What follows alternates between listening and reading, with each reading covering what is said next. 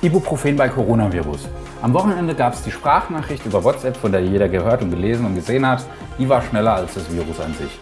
Und angeblich soll es einen Zusammenhang zwischen Ibuprofen und schweren Verläufen von Covid-19-Erkrankungen geben.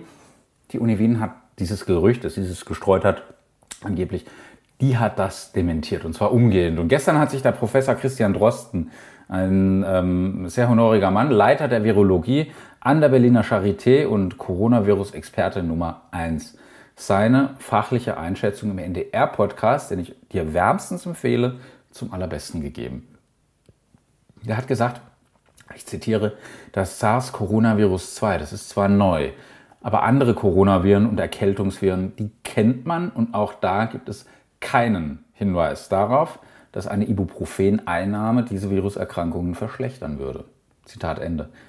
Es gibt keine Daten dazu. Das ist tatsächlich so. Es ist aber nicht so, dass man das dann auch erwarten würde, weil das SARS-Corona-2-Virus, das ist zwar neu, aber man kennt andere Coronaviren, man kennt andere Erkältungsviren und bei diesen anderen Viren, auch bei denen gibt es keinen Hinweis darauf, dass die Einnahme von Ibuprofen diese Viruserkrankungen verschlechtern. Also ich würde mich sehr freuen, wenn du diese Nachricht teilst, weil die einfach so elementar wichtig ist. Weil wenn sie Viruserkrankungen erschlechten würde an die Einnahme von Ibuprofen, wenn dem denn so wäre, dann wäre das doch schon längst bekannt. Warum ist das so? Ibuprofen wird so häufig verordnet, zentnerweise und so oft auch freiverkäuflich gekauft und es gibt so viele verschiedene Erkältungsviren auf der anderen Seite in der Bevölkerung, dass man sehr genau wüsste, wenn das so ist oder wäre. Und ich bekomme zwar nicht ganz so viele Nachrichten, aber immer noch hunderte, tausende am Tag, wirklich ist es abartig gerade im Moment. Äh, ihr könnt euch gar nicht vorstellen, was dann eben so Leute wie dieser Professor aus Berlin bekommen.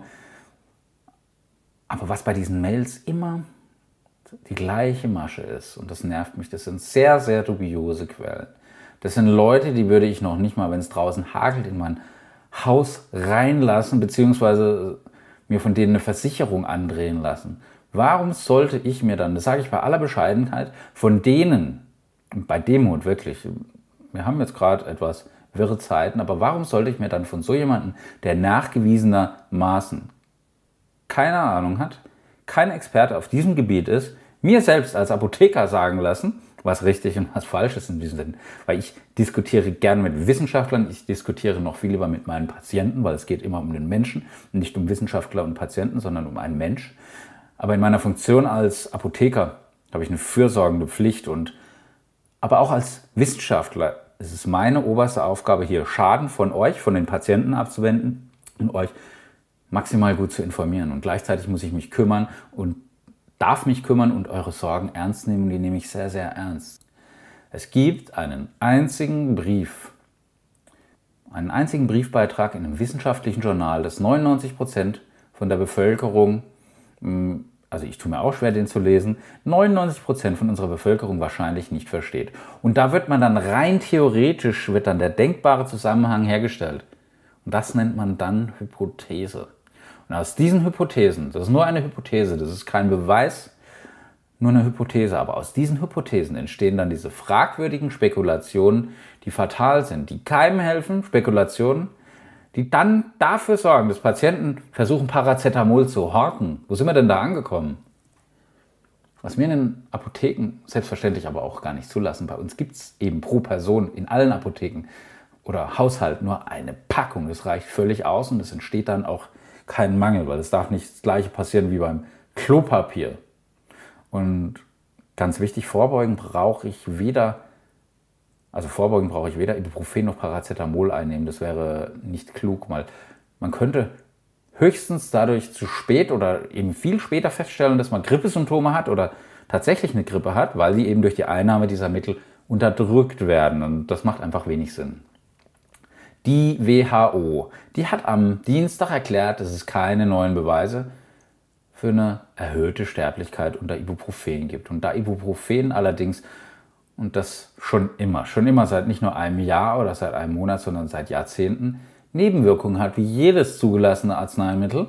Nebenwirkungen wie Bronchokonstriktion, also dass die Luft etwas enger werden könnte, insbesondere bei Asthmatikern oder Rauchern.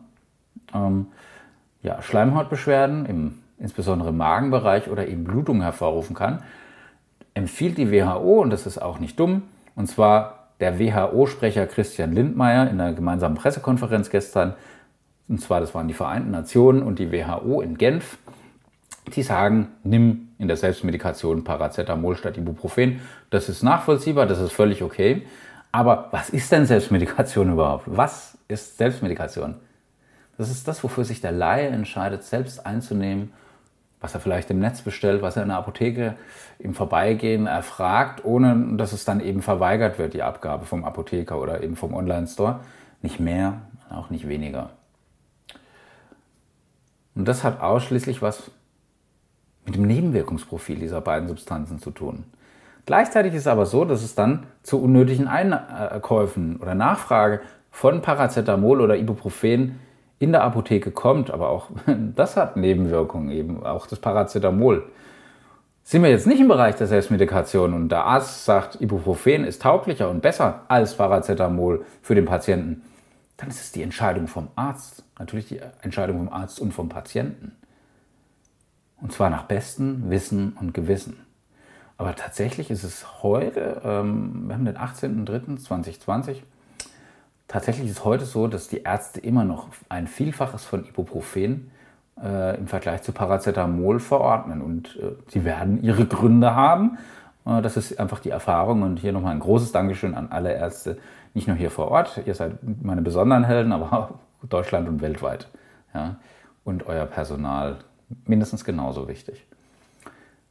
Die Arzneimittelkommission der deutschen Apotheker hat das Thema Ibuprofen bei Covid-2 und Infektion und Infektion auch aufgegriffen, hat gesagt, dass dieses Statement sich ja durch keinerlei Daten oder Referenzen auch belegt sei. Und das heißt, es gibt zum Thema Covid-19 und Ibuprofen keine publizierten Arbeiten, die darauf hinweisen, dass Ibuprofen bei Corona schädlich ist. Und deswegen kann es auch neben Paracetamol auch ganz normal bei einem Covid-19 erkrankten Patienten selbstverständlich eingesetzt werden. Die Franzosen haben einen leicht anderen Standpunkt. Die empfehlen grundsätzlich bei einem Infekt Paracetamol, ganz gleich, welche Art von Infekt es ist. Also nicht nur Corona, sondern diese Empfehlung, die haben sie schon seit Monaten, nicht erst seit ein paar Tagen, wo Corona, also zumindest Covid-19, noch nicht bekannt war. Also die empfehlen grundsätzlich Paracetamol.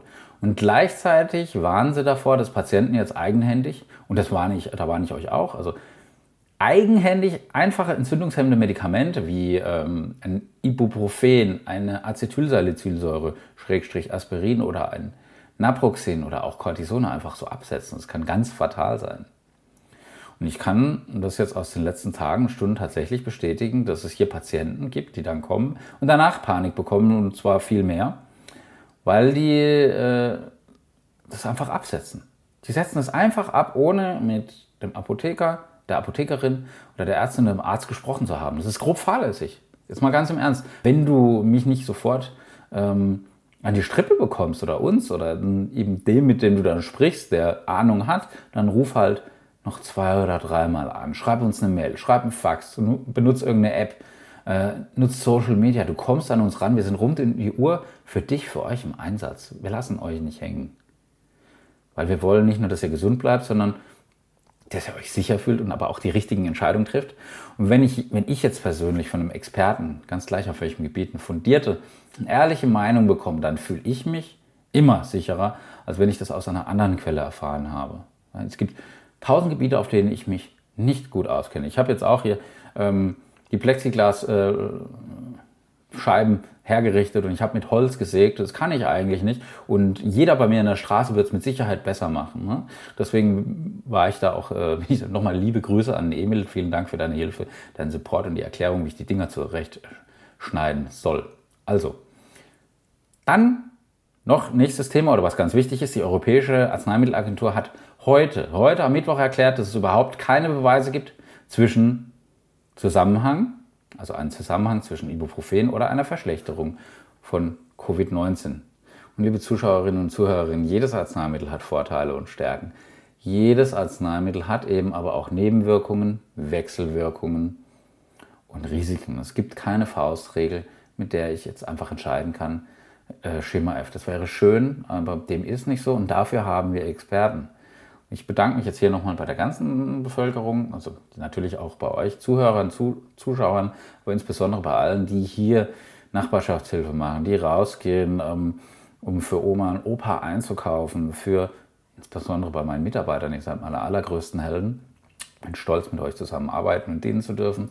Ähm, gleichzeitig bin ich noch dankbar über die, die ich jetzt gerade hier in Waldürn und äh, in der, Kaolenwaldkreis äh, die Versorgung, sei es jetzt vom Roten Kreuz, sei es jetzt äh, von der Sozialstation, sei es jetzt ähm, Pflege und, und, und, und, und. Äh, es wäre sehr lang, das Video. Es wäre zehnmal so lang, wenn ich hier jeden aufzählen würde, der sich hier den Allerwertesten aufreißt und ähm, ja, mit Herz und Händen äh, einfach da ist und die Welt jeden Tag heute dramatisch besser macht. Ja. Gleichzeitig ist es mir jetzt nochmal wichtig zu betonen, dass hier weiter schnell geforscht wird. Ja. Es geht nämlich um mich, es geht um deine Lieben, es geht um uns. In diesem Sinne, bleibt safe, zieht die Mundwinkel nach oben. Achso, ja, mein Name ist Reuter, Jan Reuter. Kannst mir ein Abo schenken, musst du nicht. Wichtiger ist mir, dass du, wenn es irgendwie geht, daheim bleibst. Ähm, erreichst mich über fast alle Kanäle. Wasch dir die Hände, lang dir nicht ins Gesicht. Und es wird alles gut. Zieh die Mundwinkel nach oben. Love. Peace. Bye.